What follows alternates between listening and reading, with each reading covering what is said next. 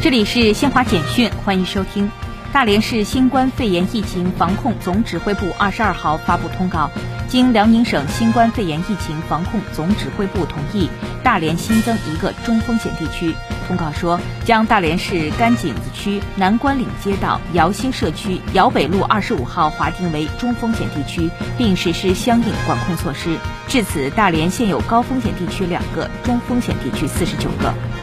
记者二十二号从浙江省杭州市税务部门了解到，网络主播朱晨慧、林珊珊因偷逃税款，将被依法追缴税款、加收滞纳金并处罚款，分别计为六千五百五十五点三一万元和两千七百六十七点二五万元。约翰斯霍普金斯大学发布的数据显示。截至二十一号，美国自疫情爆发以来累计新冠死亡病例为七十七万一千一百零八例，这相当于美国今年已有三十八万五千七百六十五例新冠死亡病例，超过了二零二零年全年的新冠死亡病例数。以上，新华视频。